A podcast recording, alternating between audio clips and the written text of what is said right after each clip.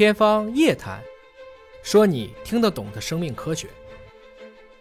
谨以此篇纪念人类基因组计划完成二十周年。凝视双螺旋，从人类基因组到人人基因组。二零二三年对于熟悉生命科学史的朋友们是一个值得纪念的年份。薛定谔《生命是什么》问世了八十周年，而 James Watson 和 Crick 就是在七十年前的今天发现了 DNA 双螺旋的结构。杜布赞斯基在五十年前提出了若无演化之光，生物学则毫无意义。四十年前，莫里斯发明了 PCR 技术，就是在前几年已经普及的核酸检测。而二十年前的今天，人类基因组计划完成图问世。十年前，华大成功收购了 Comet Genomics，变成了今天的华大制造。我们在图中看到的，是华大基因的四位创始人：汪建、杨焕明、于军、刘思齐。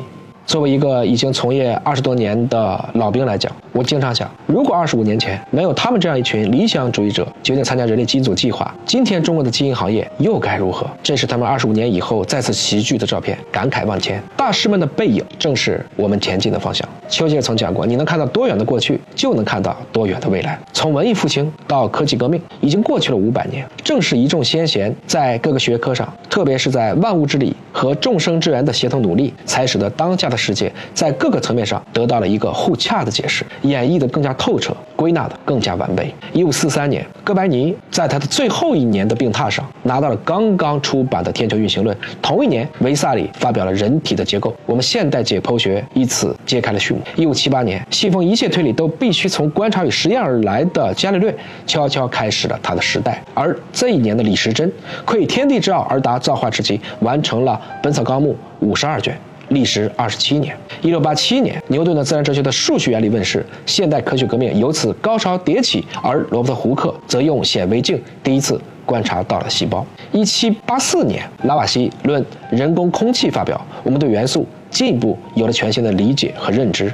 一七八九年，卡文迪许的化学基本论述问世。同样在这个世纪，一七五三年，瑞典的林奈在华严中发表了植物种志，开创了双名命名法。我们今天所有生物的分类的命名，就是由这个规则而确定的。到了十九世纪，我们的高潮愈发迭起。一八五九年，达尔文的《物种起源》发表；六年后，孟德尔植物杂交实验发表。同一年，克劳修斯提出了热学第二定律熵表述。而一八七三年，麦克斯韦统一了电和磁，他的电磁通论完稿。一九零九年，约翰逊在哥本哈根提出了基因这个词，基因这个词到今天也不过问世只有一百一十四年。一九零五年，爱因斯坦提出了狭义相对论。一九一一年，摩尔根提出了染色体的遗传理论。一九二七年，物理学上最重要的会议——索尔维会议，群星璀璨。而就在这一年之后，弗莱明发现了青霉素。一九四四年，薛定谔在思考是否存在全新的一种遗传力，而发表了《生命是什么》这样一书。同一年，阿尔弗里进行了一个比较简单的肺炎双球菌实验，来证明遗传物质是核酸而不是蛋白质。一九四五年，奥本海默所主持的曼哈顿原子弹计划爆破成功。一九五三年，米勒通过模拟原始大气去论证了生命的起源。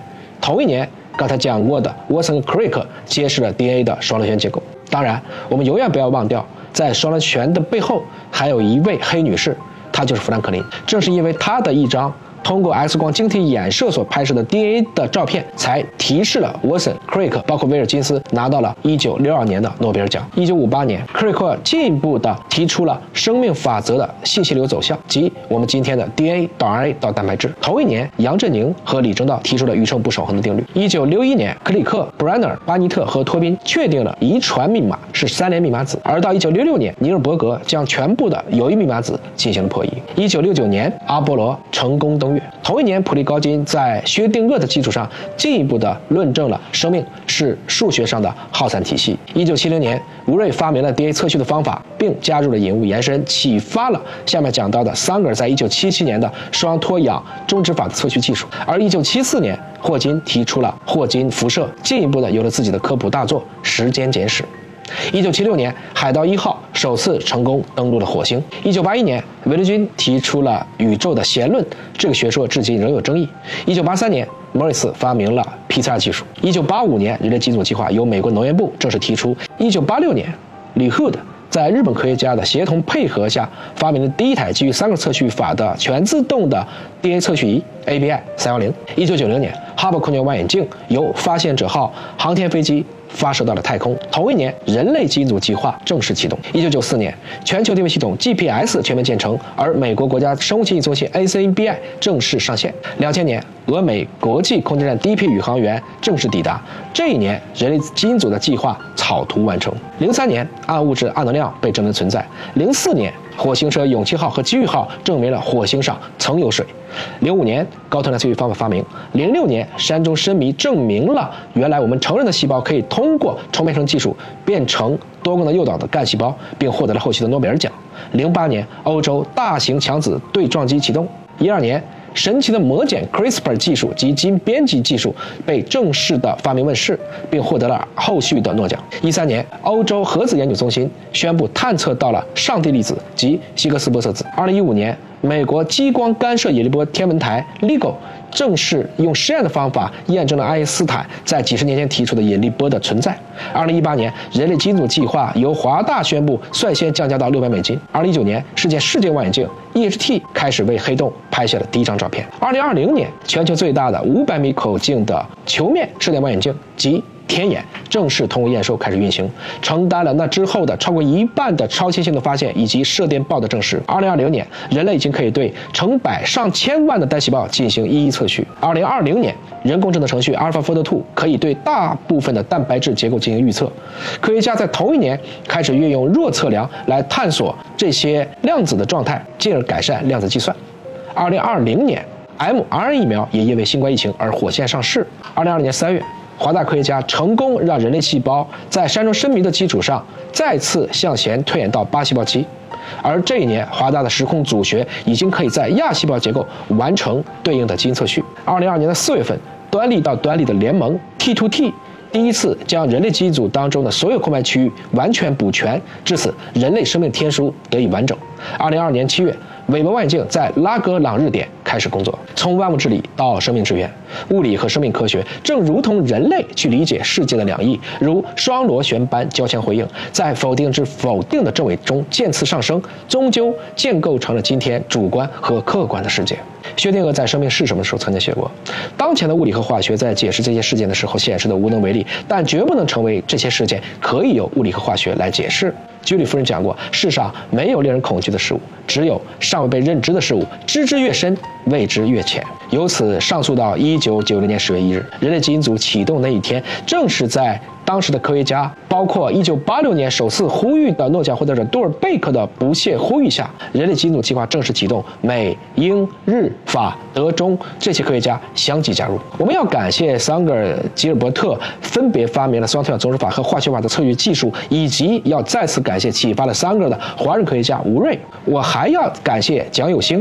正是因为这位华人科学家不畏权威，在一九五五年将人类染色体的数目由四十八条更正为了四十六条，从而结束了三十二年的错误理论。我们还要感谢严复，正是严复后面把达尔文、赫胥黎的一系列理论翻译成了天演论，才使得近代的中国开始有了关于生命科学、关于演化论的全新理解。时间有限，我无法一一感谢，但正是这些璀璨的人类群星竞相闪耀，共同将生命科学推到了今天的高度。我一并感谢以下中国科学家：童第周。贝世章、陈真、夏家辉、卢慧林、罗慧媛、吴敏、曾义涛、刘祖栋、李景军、李汝奇、陈子英。正是因为这些遗传学先驱，才使得今日科技人才济济，行业百花齐放。他们这些大师们的背影。正是我们后辈前进的方向。站在巨人的肩膀上，年轻一代又该做什么？《小王子》的作者圣埃克苏贝里曾经讲过：如果你想让别人造一艘船，不要雇人去收集木头，不要发号施令，不要分配任务，而是把他们带到海边，激发他们对海洋的渴望。我们看到了摩尔定律是这条黄线，而人类基因组的测序成本的下降，在二十年间下降了十的七次方。测序技术的成本下降速度是人类已知技术最快的之一，甚至是唯一的技术。这既得益于大师们的高瞻远瞩，又来自于所有的科研界、产业界。